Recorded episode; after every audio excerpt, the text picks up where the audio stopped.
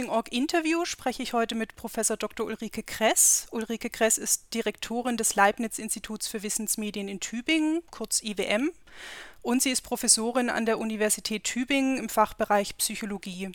In ihrer Arbeit befasst sie sich intensiv mit der Digitalisierung im Bildungsbereich.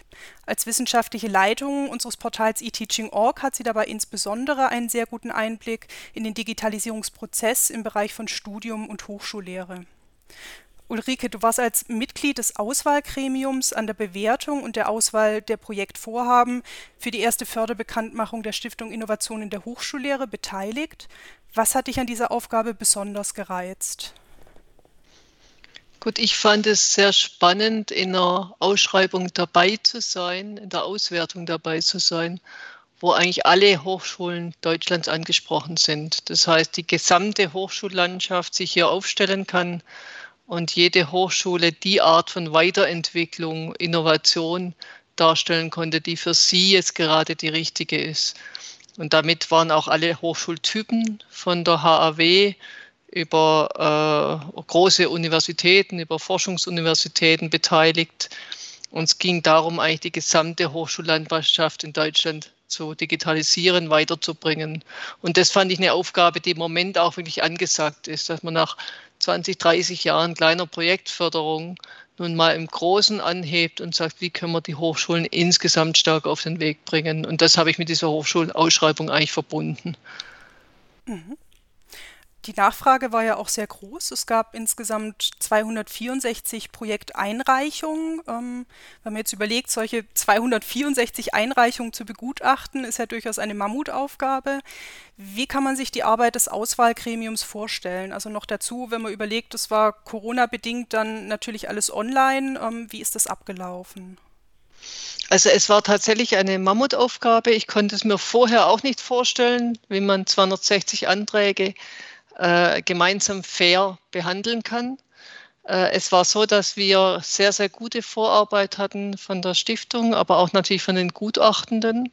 Das heißt, wir hatten im System Zugang zu allen Anträgen, zu allen Gutachten, zu einem Bewertungssystem, das ja schon vorgegeben war in der Ausschreibung, das sehr standardisiert war, wo wir von den Gutachten dazu auch ganz klare Ratings und Ergebnisse hatten.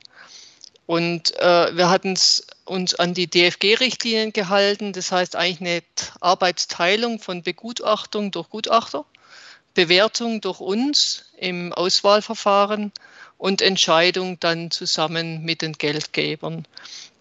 Das heißt, wir konnten uns und sollten uns wirklich auf die Gutachten stürzen. Und äh, die Gutachter wurden oder Gutachtenden wurden sehr, sehr aus, sorgfältig ausgewählt nach Personen, die wirklich Erfahrung mit E-Learning hatten, Lehrpreise bekommen hatten, äh, auf professoraler Ebene, auf Mittelbauebene auch, auch auf Studierendenebene. Und diese Gutachtenden wurden geschult, auch von uns, wie sie solche Gutachten zu erstellen haben. Und das war für uns eine sehr, sehr gute Basis, auf der wir dann agieren konnten. Und dann sah es so aus, dass wir diese Gutachten quasi als Ausgangspunkt hatten und Projekte, die wirklich quasi im oberen Drittel waren der Gutachten, haben wir durchgewunken. Projekte, die im unteren Drittel waren, haben wir durchgewunken. Und die Projekte, die wirklich gemischte Gutachten erhalten hatten, die sind wir dann wirklich im Einzelnen durchgegangen, haben äh, die Gutachten gelesen, haben nochmal versucht zu eruieren, was macht die unterschiedliche Sichtweise der einzelnen Gutachter aus und was, wie können wir diese Sicht der Gutachter wirklich umsetzen in eine Förderempfehlung oder auch eine Nichtempfehlung. Wir sind dann wirklich alle einzelnen Anregungen durchgegangen, wo es um Streichungen von Finanzen ging und haben da versucht, jedem einzelnen Projekt wirklich gerecht zu werden. Was erstaunlicherweise sehr gut geklappt hat, auch darauf hin, dass wir zum Schluss dann geschaut haben, sind Hochschularten gut vertreten, sind Bundesländer gut vertreten, äh, das war erst ein, ein, Punkt, den wir zum Schluss angeschaut haben. Und wir waren alle eigentlich sehr begeistert selbst und positiv, dass wir hier das Gefühl hatten, da war auch eine gute letztendlich Verteilung über die verschiedenen Kategorien erreicht. Mhm. Ähm, jetzt dürften ja auch die, die eingereichten Projektvorhaben einen relativ guten Eindruck davon vermittelt haben, wo die Hochschulen im Bereich der Digitalisierung von Studium und Lehre für die nächsten Jahre ein besonderes Innovationspotenzial sehen. Welche Entwicklungen siehst du auf dieser Basis für die kommenden Jahre? Also zeichnen sich da vielleicht auch neue Trends ab?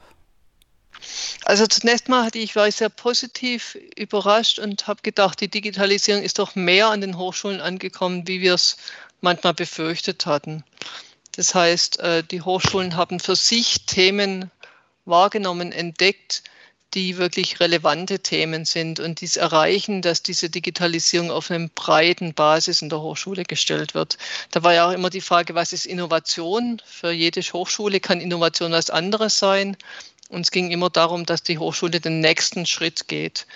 Und das Spannende war, dass sich auch kleine Hochschulen sehr, sehr stark auf den Weg machen. Auch sehr stark fachspezifische Themen angehen. Das war, fand ich, sehr sichtbar, dass Musikhochschulen sich fragen, wie können sie digitale Lehre machen. Polizeihochschulen, dass die Sportwissenschaft sich fragt.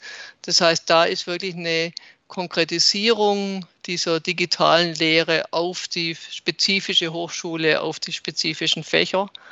Auch das Übergreifende, die Hochschulkooperationen ist ein Aspekt, der gut ins Laufen kommt, dass die Hochschulen von sich aus erkennen, nicht die einzelne Entwicklung macht es aus, sondern eigentlich die gemeinsamen Strukturen, die man zum Teil auch länderübergreifend, zum Teil auch über Hochschultypen übergreifend arbeitet.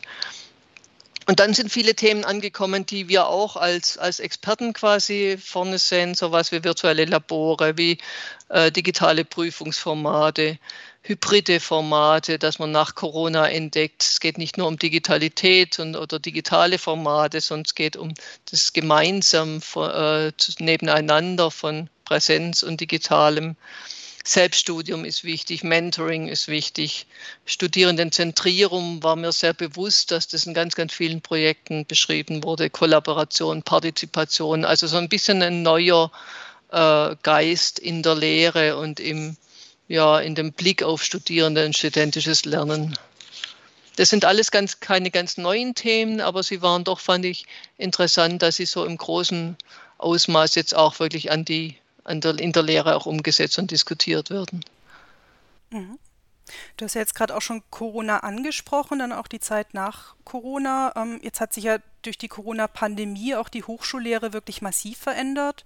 Wir haben jetzt seit mittlerweile drei Semestern, ähm, findet die Lehre nahezu vollständig online statt.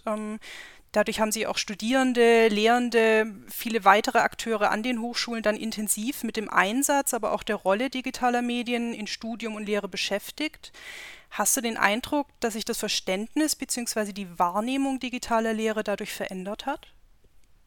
Also ich habe das Gefühl, dass sie ganz deutlich an Gewicht gewonnen habt und dass Hochschulen jetzt auch wirklich über Erfahrungen verfügen. Und zwar nicht nur die einzelnen Hochschullehrer, die bisher schon oder Lehrenden, die bisher schon sehr aktiv waren, sondern auch wirklich in der Breite auch die Hochschulleitungen sich mehr zur digitalen Lehre bekennen. Und das finde ich einen sehr, sehr großen Schritt. Das heißt, die Kompetenzen wurden gestärkt, es wurde das Bewusstsein auch gestärkt, dass es Strukturen braucht von der Ausstattung, von Formaten, von fächerübergreifenden Dingen. Äh, da sind wir ein Stück weitergekommen es wurde auch das Bewusstsein, glaube ich, gestärkt jetzt, dass es allein dieses verteilte Lernen, dieses Remote Learning nicht sein kann, sondern dass es wirklich äh, um Formate geht, die äh, face-to-face -face und digital verknüpfen. Mhm. Wenn wir nochmal auf die Förderbekanntmachung zurückkommen, ähm, gab es etwas an den Projektanträgen, an den eingereichten Ideen, den Vorhaben, was dich besonders beeindruckt hat? Also sowohl bei den Anträgen als auch beim Auswahlgremium hatten die Studierenden einen relativ großen Einfluss. Das heißt, die äh, Studierenden waren auch bei uns im Projektauswahlausschuss vertreten, hatten jeden Projekt mit begutachtet und waren bei uns im, im Gremium sichtbar. Und da in de, deren Argumentation ist mir nochmal sehr klar geworden, dass Studierende auch schon bei der Projektentwicklung eine viel größere Rolle haben müssten. Das heißt, wir als, als Psychologen, Psychologinnen haben natürlich auch immer Lernverhalten untersucht, haben auch Studierende untersucht, was ändert sich durch digitale Lehre im Studieren, im Lernen.